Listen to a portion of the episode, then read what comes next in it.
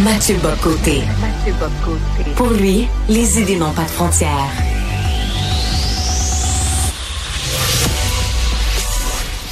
Au contraire, les idées mènent le monde. Réflexion, observation, échange, critique, solution. Mathieu Bocoté. Mi, mi, mi. Au Canada. Vous savez, dans l'esprit de certains, le Haut-Canada, c'est juste en anglais. Avez-vous vu ça à Toronto? C'était le match des étoiles en fin de semaine. Pas un mot de français. Pas un mot de français. Pas un couplet, rien. Rien, rien, rien, rien, rien en français. Et là, il y a un journaliste de la CBC qui relate ce fait-là sur X. Vous auriez dû voir le déferlement de commentaires. On parle de milliers de commentaires. Il y en a, c'est pas très, très, très édifiant. De Montréal, je rejoins à Paris Mathieu Boccoté. Salut Mathieu. Bonjour. Quel mépris, hein? Ouais, mais je t'avouerai, moi, je, alors, je confesse une absence totale d'étonnement.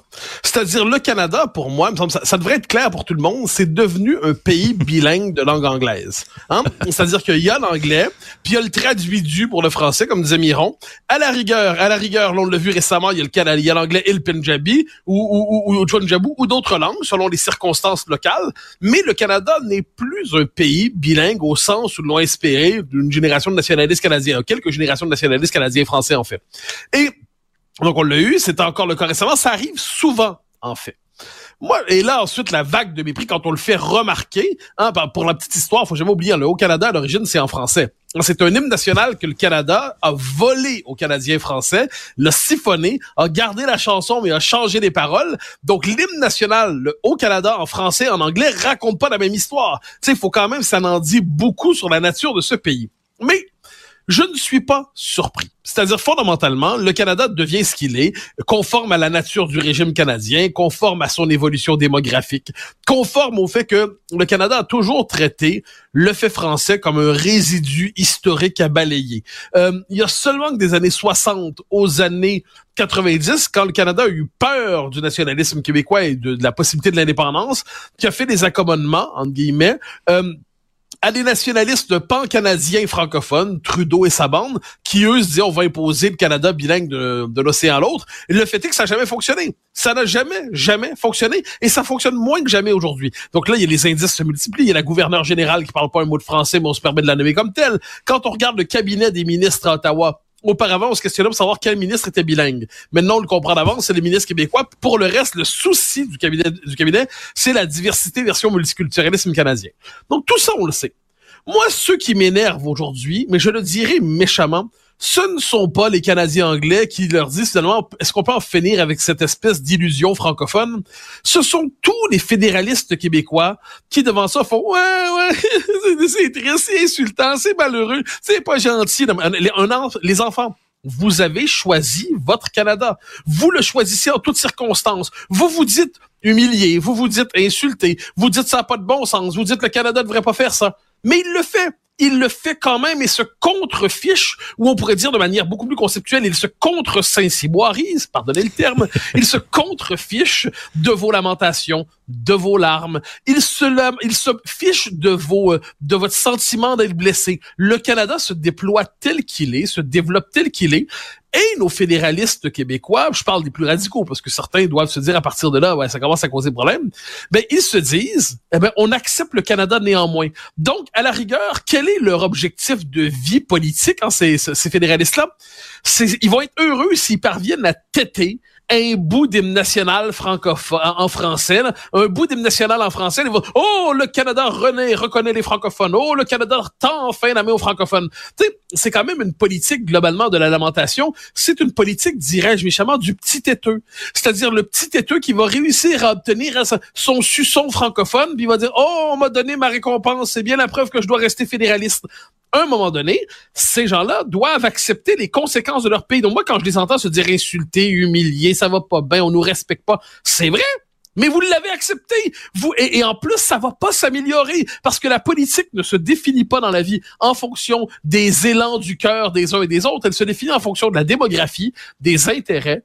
Or, le fait est que le Canada, je le redis dans l'histoire, n'a fait de concessions aux francophones que lorsqu'il a eu l'impression que le, le, Québec allait se séparer, que le Québec allait quitter la Fédération canadienne. Là, il fallait tendre la main.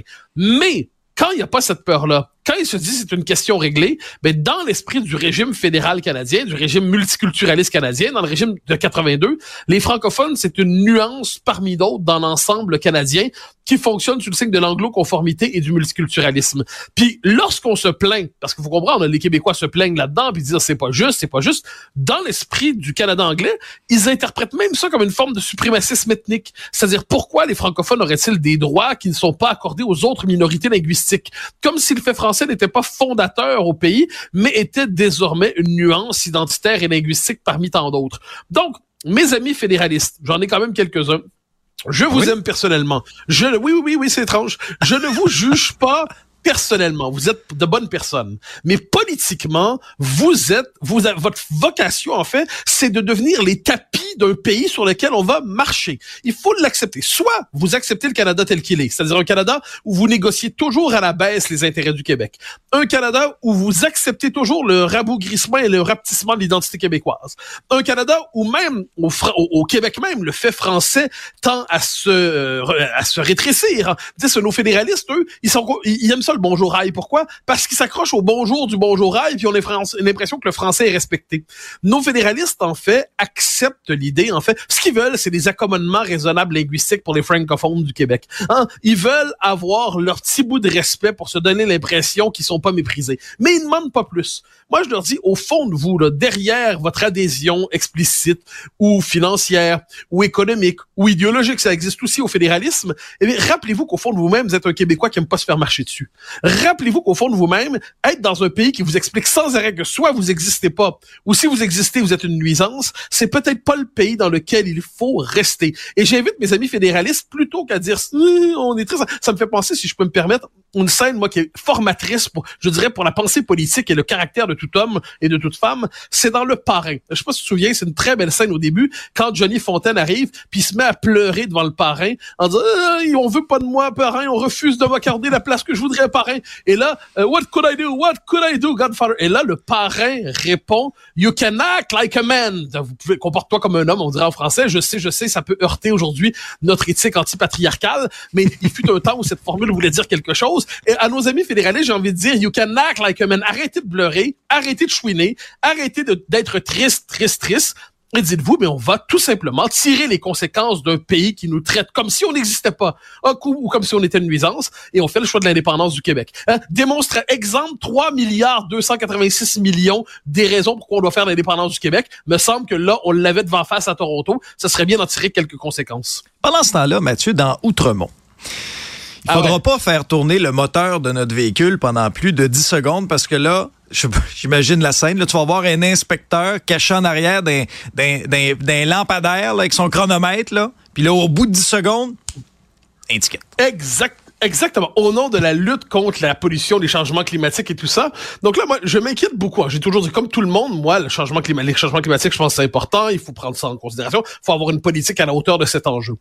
Mais il existe une telle chose que les dérives de l'écologisme autoritaire.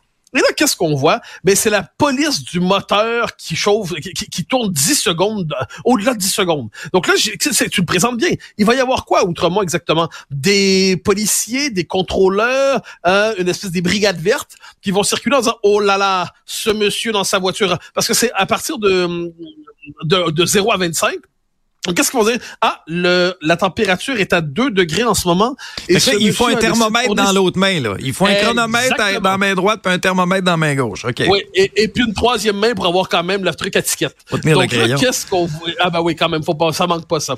Et là, qu'est-ce qu'on voit? Mais c'est, autrement dit, le, c'est une logique de contrôle social complètement dingo. Hein. C'est-à-dire là, on t'attrape 13 secondes et puis euh, il fait 3 degrés, mais monsieur, vous méritez une contravention. Et là, on a envie de dire, est-ce que l'écologisme doit vraiment devenir cette politique de persécution désagréable au quotidien du commun des mortels. Hein, est-ce que c'est, on nous dit tous les petits gestes comptent, mais moi quand j'entends ça, j'entends un langage davantage religieux que politique. Hein. C'est-à-dire, il fut un temps où devant la religion, chaque petit geste compte, et puis nos petites fautes, fallait les confier au curé le dimanche. Hein, hein? Monsieur le curé, j'ai péché, qu'est-ce que vous avez fait exactement? Oh mon Dieu, j'ai eu des pensées libidineuses. Bon, mais la version J'ai bu pendant le défi 28 jours. Ah oui, ça c'est terrible. J'ai même pensé à une bouteille de cognac pendant le défi 28 jours. Mais là, le nouveau péché, parce qu'on est toujours aujourd'hui, l'être humain manifestement a besoin de se confesser de péché qu'il aime s'inventer. Eh ben là, aujourd'hui, c'est euh, Monsieur le curé, le curé vert. Hein, euh, qu'est-ce qui, euh, j'ai laissé tourner la voiture 17 secondes. Mais là, tu t'en tires pas que je vous salue Marie puis un autre père. Et il faut que tu payes l'amende. Donc, je pense que nos amis, les écolos, qui sont des gens tout à fait respectables et responsables en soi, devraient se dire qu'il faut des politiques structurelles et non pas des logiques de persécution au quotidien du commun des mortels. Amis d'Outremont, dites-vous, ça n'a aucun bon sens. Il n'est pas interdit de le dire à vos représentants, à vos élus, leur dire fichez-nous la paix, s'il vous plaît, les petits flics verts. J'ai hâte de voir de quelle façon ça va être appliqué. Euh, L'intelligence artificielle, Mathieu, ça peut faire de grandes choses, mais il y a des inquiétudes, puis honnêtement, des inquiétudes là, qui sont bien réelles et tangibles. Et il y a des experts, des sommités en la matière qui, qui appuient sur la sonnette d'alarme. Attention, il faut, il faut s'y attarder. Ouais. Ouais, ça, bon, c'est un sujet qui est, je dirais, plus fondamental et moins drôle, mais Dieu sait qu'il faut en parler. Euh, on peut le résumer d'un mot. D'ailleurs, ça vient, euh, je pense c'est M. Beng, euh, oui, Yoshia Bengo qui en parlait dans Le Devoir, puis il en a parlé à un comité aux communes, je crois, à Ottawa. En gros, qu'est-ce qu'il nous dit? Eh bien, il y a un tel progrès dans l'intelligence artificielle aujourd'hui que l'être humain est en train de programmer sa propre, euh, son, son, caractère périmé. Donc, il est en train de programmer le fait qu'il deviendra une forme de yogourt passé date. L'être humain programme son extinction, à tout le moins le fait qu'il se deviendra inutile parce que ces machines ont un tel rythme de progression. Puis, soyons honnêtes, une part dans tout ça qui nous échappe complètement. Euh, on est tous très attachés aux avantages pratiques de l'intelligence artificielle bien qu'on voit déjà en effet les dangers politiques, les dangers sociaux, les dangers culturels. Euh, je donne quelques exemples. Hein. Euh, on le sait qu'aujourd'hui, l'intelligence artificielle peut produire, peut en fait produire des livres en tant que tel. Donc, disparition de l'auteur.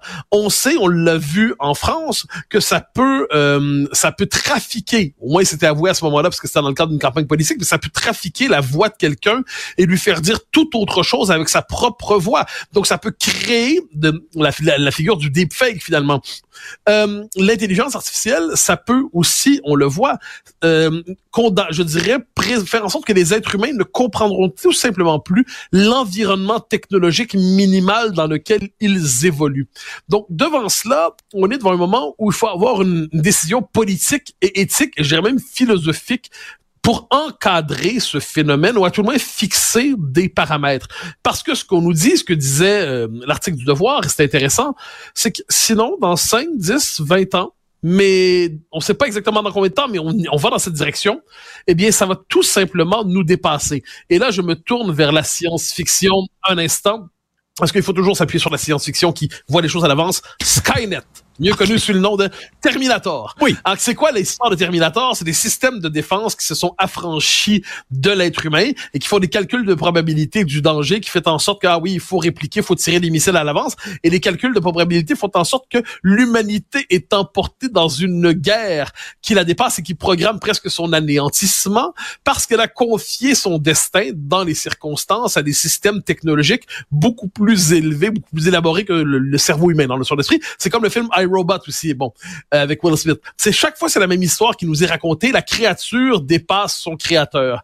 Eh bien, devant cela, devant cela, il est nécessaire maintenant d'avoir, si, si c'est encore possible, ces décisions politiques pour encadrer le développement de l'intelligence artificielle, l'usage de l'intelligence artificielle, parce que sinon, sinon, on va se retrouver, nous, de notre vivant, faut pas se tromper, véritablement aliénés. L'être humain ne sera plus qu'une technologie périmée. Je nous souhaite collectivement un autre destin que celui de technologie périmée. Mathieu, bon épisode. Merci, merci. À demain.